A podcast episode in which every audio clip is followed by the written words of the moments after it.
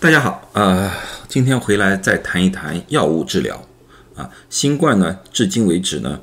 已经持续了差不多两年时间。在这两年之内呢，我们有了疫苗，同时呢，我们也在不断的想找出治疗它的药物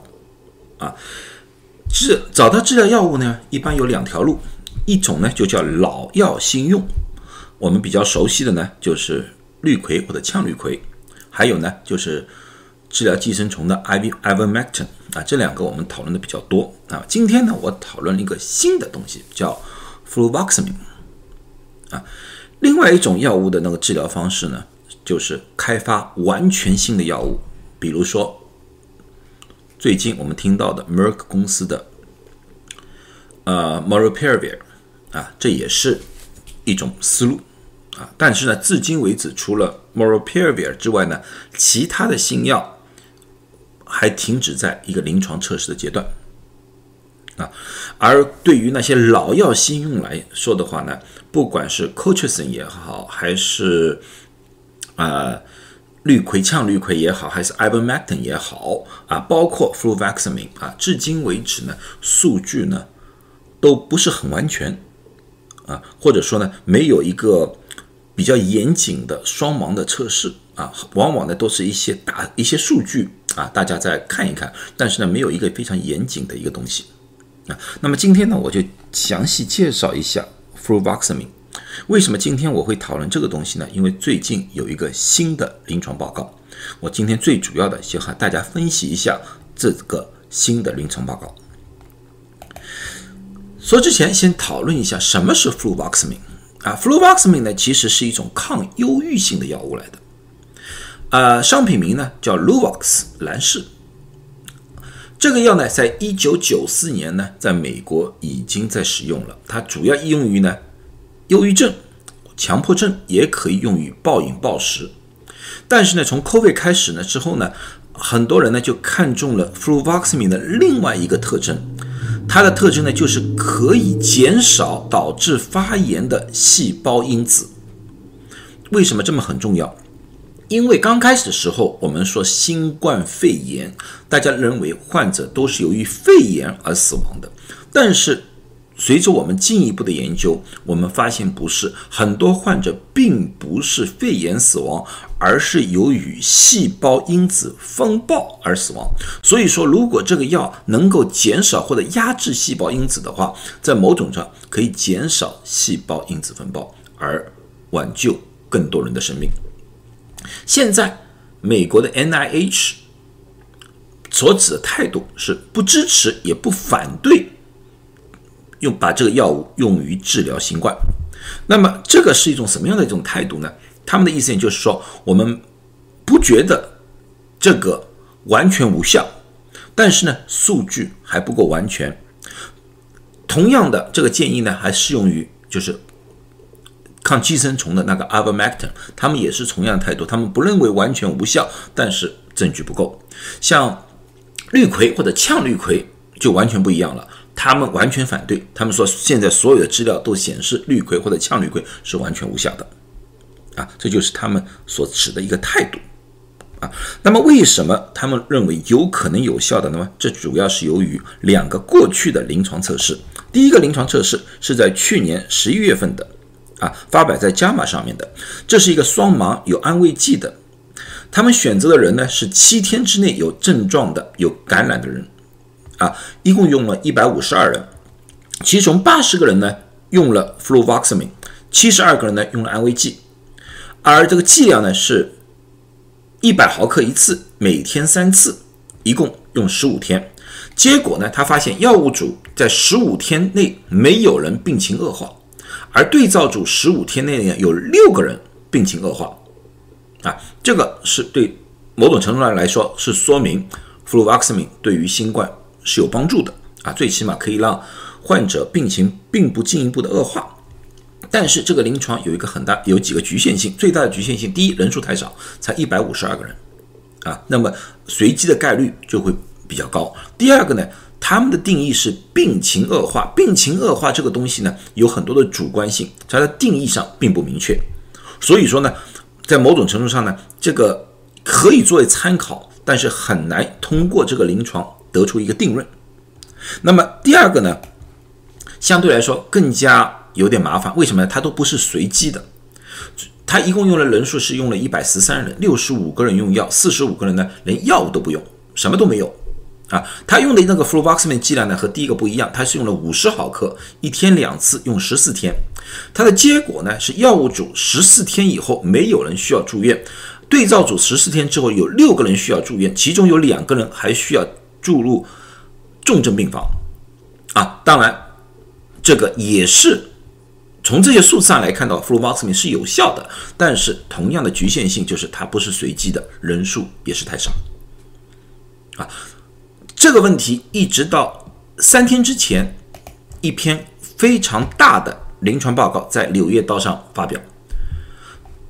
这个报告是有安慰剂对照的随机的一个临床测试，也就是说双盲的随机的一种测试。在这种情况之下的话，啊，基本上非常非常符合了 FDA 或者说 NIH 的一些临床测试的要求。它测试的地方是在巴西，它主要针对的人群是高风险的新冠患者，也就是说有基础疾病或者年龄比较大的，他们的平均年龄是五十岁。它的人数也是非常多，不像前面一共才一百多人，它七百四十一个人用了药，七百五十六六个人用了安慰剂，它的剂量是一百毫克，一天两次，用十天。结果药物组里面七十九个人。也就是百分之十一的人需要在急诊室停留六个小时以上，或者需要住院。另外还有一个人死亡。对照组里面一百十九个人，百分之十六个需要在急诊室停留六个小时以上，或者住院。另外有十二个人死亡。从这个数据里面计算出来，它可以降低住院的概率，降低百分之三十二，降低死亡的概率，降低百分之九十一点六。那么有些人都说了，好，降低百分之三十二和 Merck 的 Molnupiravir 比，好像没有优势，因为 Molnupiravir 是百分之五十的降低率。我的意见就是，这个两个临床不能相提并论，里面有很多的东西是不一样的。第一个不一样的地方，人数，Merck 的 Molnupiravir。他公布的数据是七百个人，就是对照组三百五十多人，而用药组三三百五十多人，啊，七百多人的一个测试，而这个人数是翻倍。当的临床测试人数越多的话，它的说服力也就越强，这是第一个差异。第二个差异，他选择的新冠患者是不一样的。Merck 选择的新冠患者就是你新冠确诊了，基本上就可以入。入选，我还没有看到他具体的啊人员的选择方式，但是从他的新闻稿里面，他没有强调他们是用了高风险的新冠患者，用了高风险新冠患者的问题就是说，他们被感染的可能性，或者说是住院的可能性大大提高了啊，所以说这两个不能对等啊，那么最主要的啊。我们看到这个药的优势，从这个测试里面看到的的优势又有哪些？优势很明显，第一，它是个老药，一九九四年在美国就上市了。这样子情况下，在这么多年里面，我们对它的副作用和使用上面的各种禁忌，我们是非常熟悉了，而不像 Monupirvir，Monupirvir 是个完全是一个新药。如果说现在通过了，紧急通过了，上市了。往往是通过这个几百个人的临床测试，我们很难看到它到底有什么样的副作用，特别是长期的副作用。啊，这个两者之间的一个差异。第二个差异就是 availability，就是存货的问题。我不知道 Molnupiravir 多么难生产，但是它如果上市的话，我估计也就也需要有一两个月的时间。如果上市的话，我觉得它的产量。也往往只能有 Merck 公司自己单独生产，而 Fluvoxamine 就不一样了。Fluvoxamine 这个药物，全世界很多地方都可以生产，因为它已经过了一个专利期，任何药厂如果有能力都可以复制这个药物，所以这个药物在世界上的存量是非常大的了。啊，最后一个问题就是个价格的问题，我不知道 Molnupiravir 出来之后到底是什么价格。但是我很清楚 f l u v o x m i 如果一百毫克一天两次用十天，它的大致价格是四美元。我相信 Molnupiravir 的价格不可能达到这个，不可能，连十块钱我都觉得都很难达到。所以说，在这种情况之下，当新冠在全世界范围流动啊流行的时候，当